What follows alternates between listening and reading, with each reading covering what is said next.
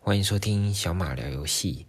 这次我们就来聊聊上个礼拜呢，任天堂他们终于发表了 Switch 最新的一款机种哦。呃呃，最开始的时候，我们先讲一下这个机种的一些规格，然后我发表一些我的我自己的观点。那最后我们可以来讨论一下，哎，这个任天堂他可能对这个主机的一些期待，还有它再来的一些方向。那首先我们来看一下这个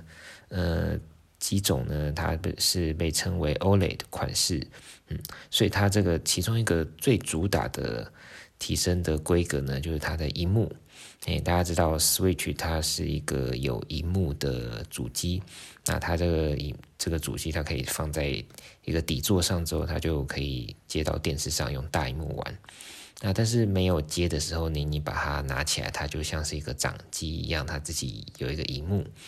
那这个荧幕呢，它在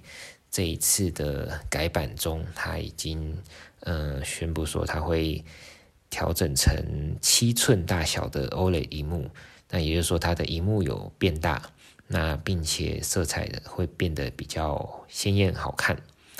那这次发表的机种呢，它的 Joy-Con，也就是它的控制器呢是白色的，那并且它的内建的储存空间是是六十四 G，那还有它还有改善了它的背后的一个支架，也就是说它把这个支架呃用来立在，嗯它支架撑开之后可以立在桌面上，那做游玩，嘿，所以它改善了这个支架的好坏。那还有它加强了它的喇叭，还有它的底座，它加了一个网路孔，就是可以连接有线网络的网路孔。那它这个呃这个版本呢，它是会在今年二零二一年的十月八号，哎，也就是三对不到三个月之后了，哎，那会在那十月八号的时候发售。那它的价格呢？它的价格也就呃比之前的呃原本的 Switch 贵了一点点。那原本的 Switch 它的定价是九千七百八十，嗯，九千七百八十。那这一次它的定价就嗯、呃，当然有一些新增的新增的东西嘛，那它就就加了七百元，嗯、对，加了七百元，变成了一万零四百八十元。嗯，这加的不是很多嘿，那嗯、呃，那改的这些东西呢，其实我们可以看到说，嗯，第一个，我们看这个荧幕，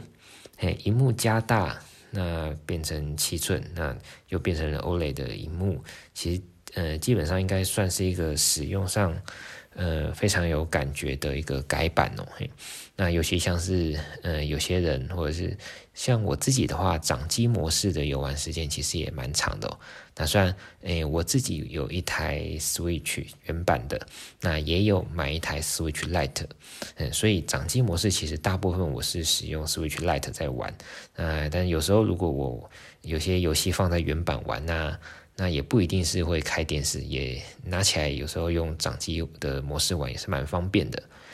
所以如果这样子的一个变大的荧幕，就是对我的掌机模式的体验，嗯，应该是蛮好的。所以这一点，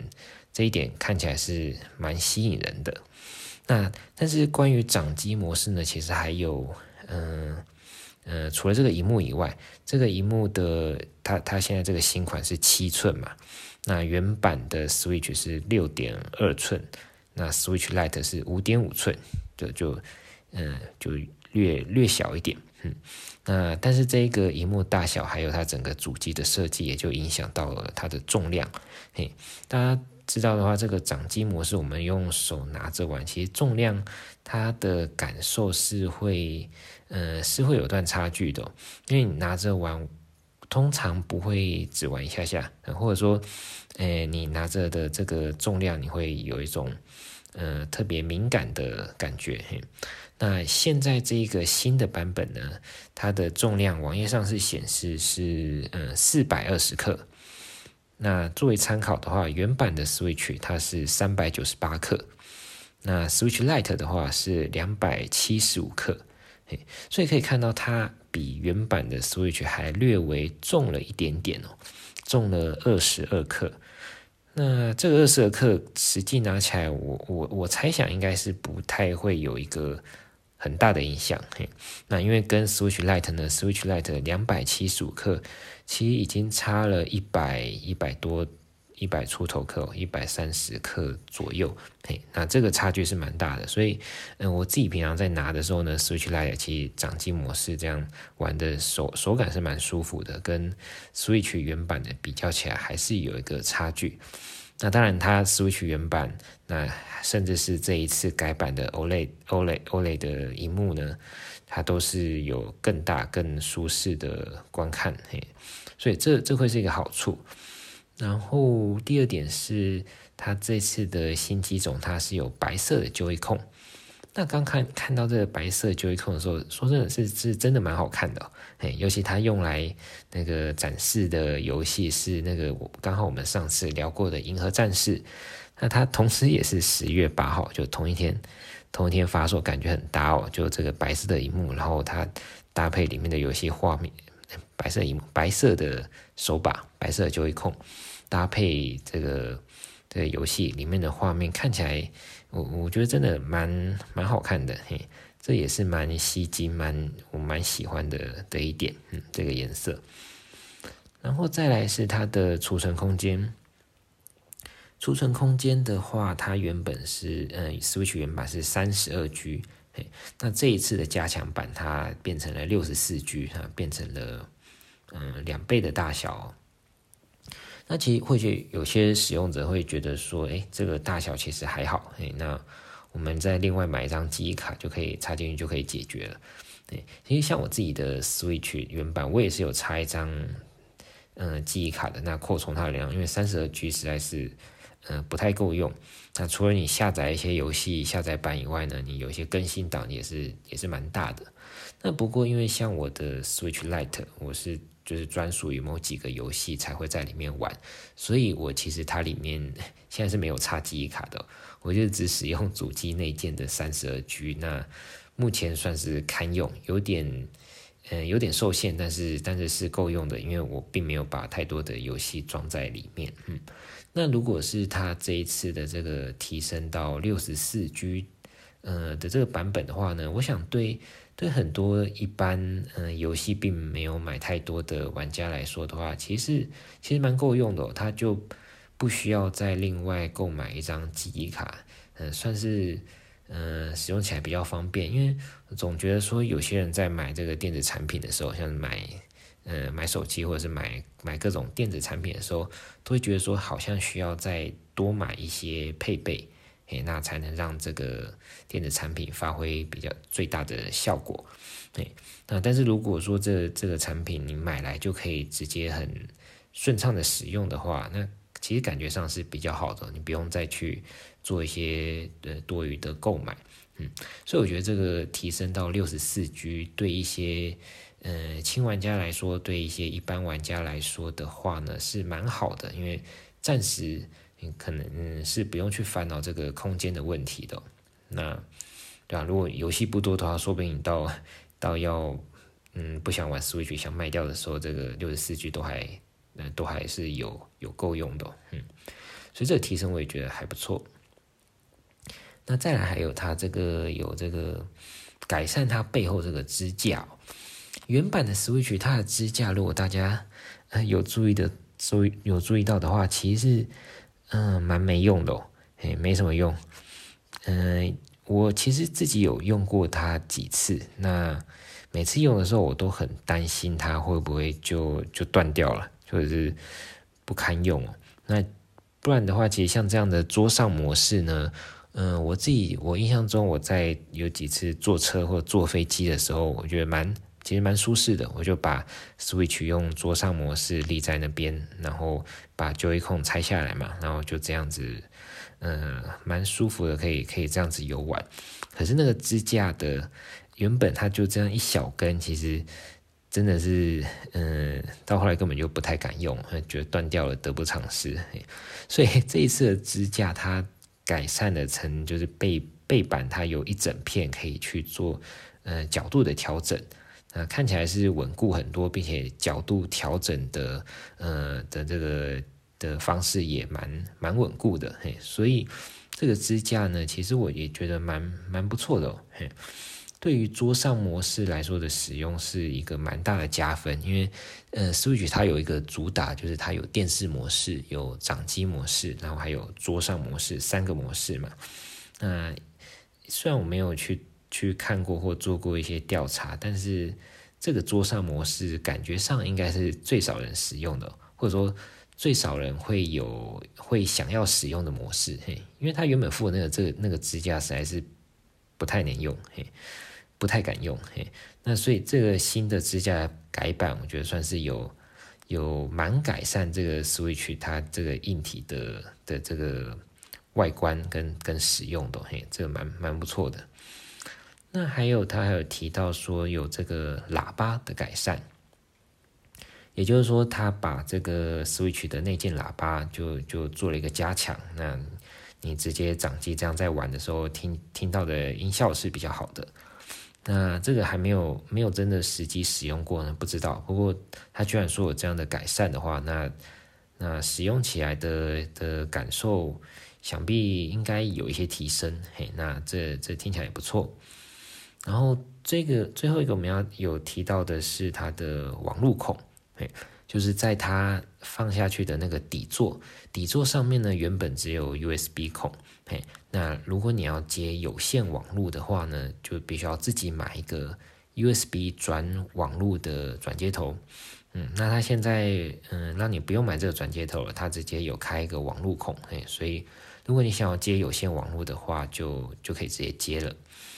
那其实这个 USB 转网络的转接头，我自己是有买的，因为有时候，呃，特别是玩，比如说大乱斗或者是像七弹这些连线的的游戏的时候呢，有线跟无线会差蛮多的。Switch 它的无线网络的功能是真的蛮弱的，它的它的讯号它能抓到，然后维持那个连线品质的能力其实是蛮弱的，所以。它这个补强，它是说，如果你使用电视模式的时候呢，推荐就可以插一个有线网络，那就会有比较顺畅的这个连线品质哦。那这个网络的，呃，加的网络孔呢，我觉得也有点像我前面提到的，它让你不用在在那个买这个产品的时候呢，多一些不同的考虑。嘿，你可能想到说，诶，我如果想要再接网络的话，你又要再多买个转接头，那它这边就有帮你开好了。嗯，那这个功能，呃，这个新增的功能，我嗯就比较怀疑的是说，它原本怎么没有？嘿，那这个功能当然是不错，但如果它原本就有的话，好像好像也是蛮合理的。这个开个网络孔的，就可能当时的设计没有想到想到这一点哦。嗯，所以说这边以上就是他提到他们有改善的的部分，或者说他有改款的部分。那有特别有提到说有一些东西它是没有改的，它是跟原版的 Switch 一样的。嗯，第一个最重要的就是它的效能没有做任何的改变，它里面的处理器啊，里面的记忆体都是没有改变的，嗯效能跟原本一样。然后还有它的电量，嗯、看起来也是一样的。嗯、我们知道 Switch 之前有出过一个电量加强版，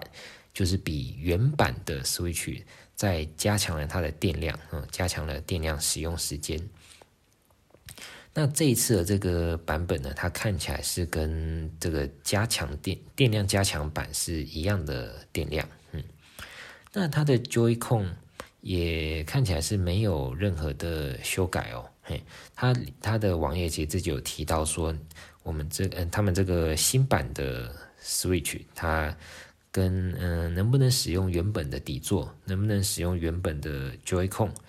呃，这些配件能不能呃使用呢？哎，答案都是可以的。哎，他们这一方面的规格没有做做修改，嗯，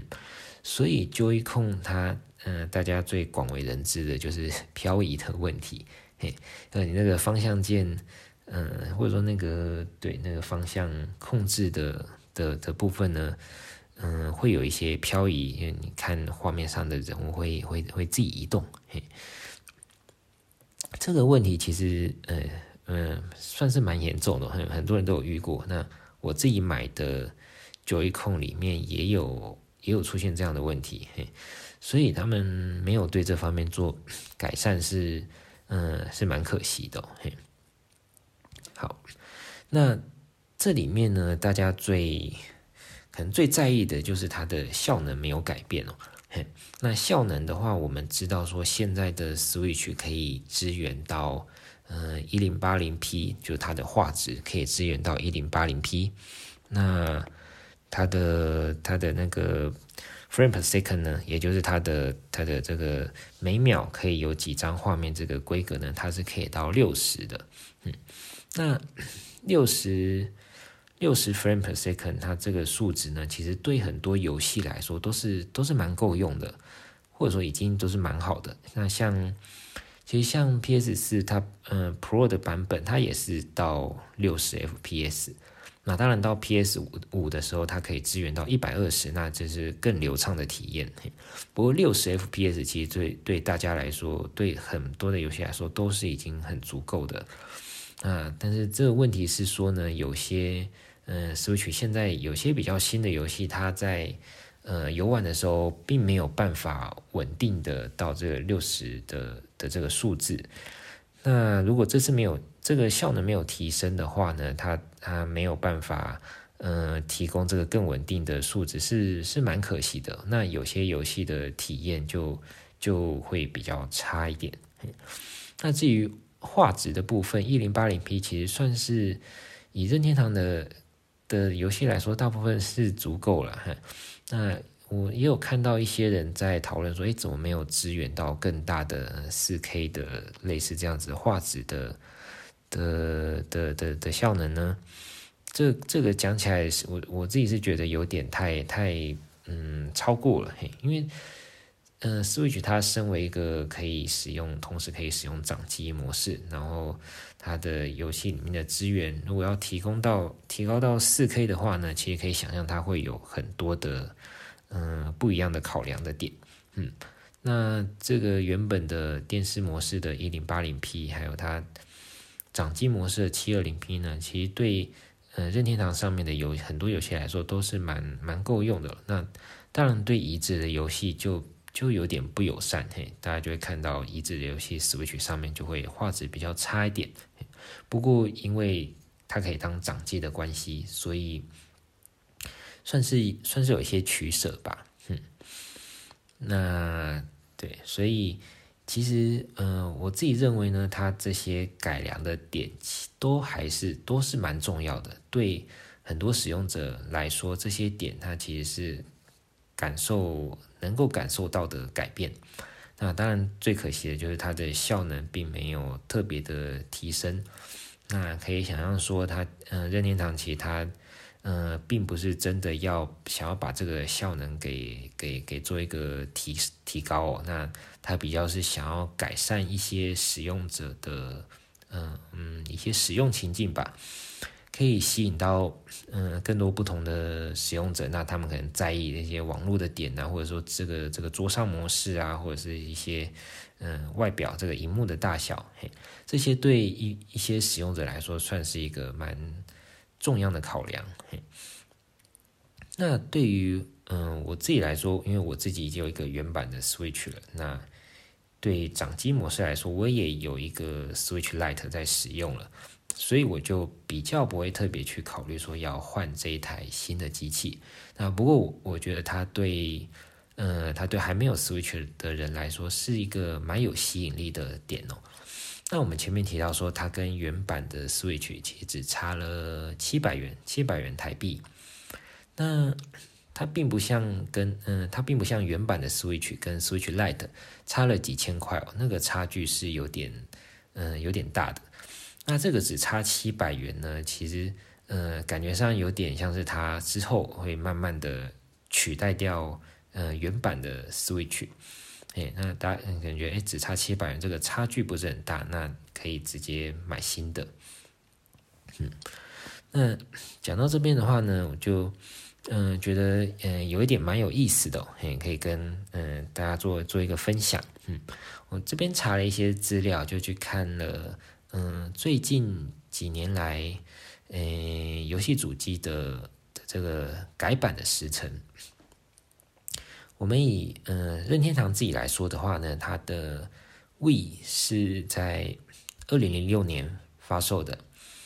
那它在二零一二年的时候呢，发售了 Wii U，也就是呃 Wii 的下一下一版的主机。这隔了六年的时间。那到二零一七年的时候呢，五年的时间，它就推出了 Switch。那大家知道，其实这个 Wii U 是一个蛮失败的主机哦。蛮嗯、没什么人气的。那大家好像就觉得说，哎，因为胃卖得很好，那好像哎胃胃优好像没有一个就是需要去呃换这台机器的感觉。那它上面的一些嗯、很多游戏都就很多人都没有玩过。那现在 大家有发现的话，Wii U 也有很多的游戏被移植到 Switch。那感觉上就在就像是新游戏，因为 Switch 的销量比 Wii U 好太多太多了。那 Wii U 的游戏没什么人玩过，所以它呃这呃这样子给隔了五年就推出了 Switch。那 Switch 二零一七年推出到现在二零二一年也过了四年，嘿，那这过了四年，大家可能期待说会应该有一些嗯、改版。嘿那我们同时看一下，呃，PS 四的资料的话呢，我这边查到资料呢，PS 四它是二零一三年推出的，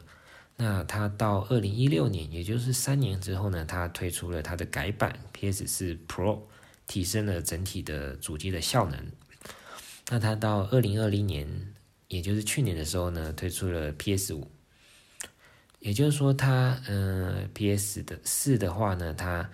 隔了三年推出了效能增强版，那总共隔了七年就进到了呃进到了下一个世代，也就是从 PS 四变成五。那 Switch 这边的话呢，现在已经到了四年，嘿，所以就有一些人会就期待说，它是不是可能会推出这个呃效能加强版呢？那以目前来说是没有，诶，它只推出了。嗯，它只隔了两年推出了一个电力加强版，然后也推出了不同的那个呃客群的会喜欢的 Light。那二零二一年隔了四年呢，它推出了呃最近发表这个 OLED 萤幕版本。那这样的时程跟嗯、PS 四那边其实感觉上有点不太不太符合，不太不太相似。嘿，所以我就也去看了一下。嗯，也蛮有趣的。任天堂他们 NDS 跟 3DS 的时程，嘿，那大家知道 NDS 是一台卖的非常非常好的主机，嘿，在日本就几乎人手一台。那 NDS 它这个掌机可携带跟可游玩性都非常的高，嘿，我自己之前也买过，嗯，也换过好几，买过好几台，换过好几台，嗯，是一个蛮好的主机。跟 PSP 那个时候，PSP 我自己也有。也有买过好几台哦，它都是蛮好的掌机。那以任天堂他们自己的这个 NDS 呢，它是二零零四年推出，那到二零一三年，呃，生那它的就是停止，也就是说它隔了它隔了九年的时间。那那 3DS 的话呢，它是在二零一一年推出的。那二零一一年推出之后呢，它中间有一些改版。哎，它有改一些荧幕加大版，跟它出了二 DS，也就是换了一个功能的三 DS。那一直到二零二零年呢，它宣布停产，就隔了九年之后，它宣布停产，觉得呃，他们要开发，呃，把这个开发资源集中在 Switch 上面。好，所以可以看到他们 Switch，呃，任天堂它这个掌机呢，NDS 跟三 DS 都是呃。撑了九年的，那这九年里面呢，以 3DS 来看好了，3DS 它的呃改版，它是在嗯隔了三年之后，二零二零嗯对，隔二零一一 3DS 发售，然后隔了三年之后，二零一四、二零嗯二零一五那个那那三四年之后，它发表了一个新的 3DS，也就是效能有有提升的 3DS。那当然，它实际上可以游玩的游戏，诶，可以独独特游玩的游戏没有那么多，也就是说，嗯、在这个新的版本上面可以玩的游戏，嗯、有一些它没有办法在旧的版本上玩，因为效能不足。那符合这个样子情况的游戏其实不多，非常的少。那其实也蛮合理的。你如果想要发售一款游戏的话，诶，你当然希望越多人能玩到越好。那那如果原本就有 3DS 那边那些人玩不到的话，那就很可惜。所以它 推出了这个新款的功能，其实它它是它是提升了游戏体验的。不过，呃，另外一方面来来说，它并不会就是特别有一些游戏说是只有新版的来能才能玩。嗯，诶，怎么讲呢？哦，诶，主要不是要讲这个，主要是要讲说，嗯，它 3DS 二零一一年出的时候。那一直也二零二零一一年出了之后呢，隔了九年才停止它的这个生命周期。那它在中间大约隔了三四年的时候，它做了一个呃改版。那在这之前的话，它有做一些二 DS，做一些荧幕的呃荧幕减去三 D，还有看荧幕荧幕加大的这这些版本。那以 Switch 来说，它目前进展进到了。第四年，嘿，那是有一个推测说，那 Switch 它，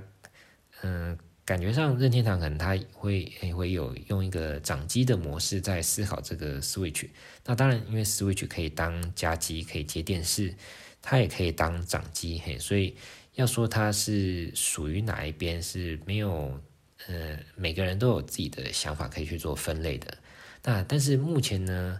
任天堂它等于就把资源全部集中在 Switch 上面，诶，它也没有再继续开发 3DS 了。那前面的 Wii、Wii U 当然也就没有再再继续了。所以他们现在掌机、加机合一的情况之下呢，这个 Switch 它看起来还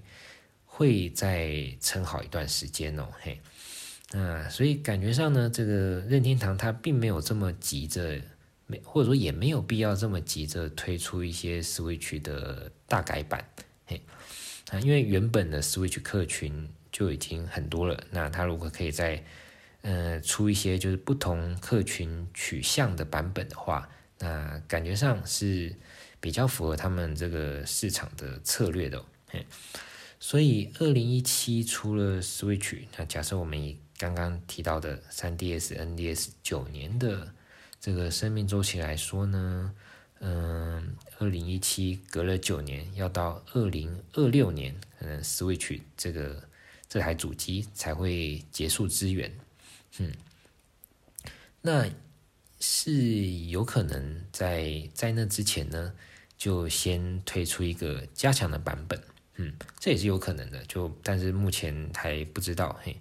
所以说，呃，今年，呃，今年他推出了这个 OLED 的荧幕版本。那或许明年后年如果有机会的话，那他推出一个效能加强版，嗯嗯，当然感觉上也是有可能的，不过也没有人知道，除了任天堂他们自己以外，就其他人也也不知道，嘿，嗯，不过嗯，或许我们也可以期待看看。好，那大概是这个样子哈，嗯，就如果。用掌机的模式来想的话，那任天堂或说不定他是认为说这个，呃，Switch 它这么的热销，那不不需要很急着推出一些改版，甚至也不需要很急着推出下一个世代的主机，那，嗯、我们就可以就等着看看他再来会再做怎么样子的更新，嗯，那当然是。嗯，如果它能够提升它各种各客群的话，或许是他们现在最主要的策略吧。嗯，好，所以回到，嗯，对，好，最后回到今天的主题，这个新的 OLED 的版本呢，哎，其实我自己也蛮推荐说，如果还没有 Switch，但是想要试试看 Switch 的人，哎，就就可以买了。哎，在今年的十月八号，哎，那。到时候买的时候也已经有有很多的旧游戏可以玩了。那到时候也有十月八号也同时有这个《银河战士》发售，上一期我们介绍的《银河战士》，然后到年底之前，想必也都会继续有更多的游戏推出。那是一个不错的入手时机。那如果已经像我一样，就是已经有 Switch，那甚至我还有一台 Switch Lite 的话，那就可以再考虑看看。嗯，如果有闲钱的话，可能会买吧。嘿，那但目前是暂时没有考虑。嗯，好，那这一次的分享就到这边喽，拜拜。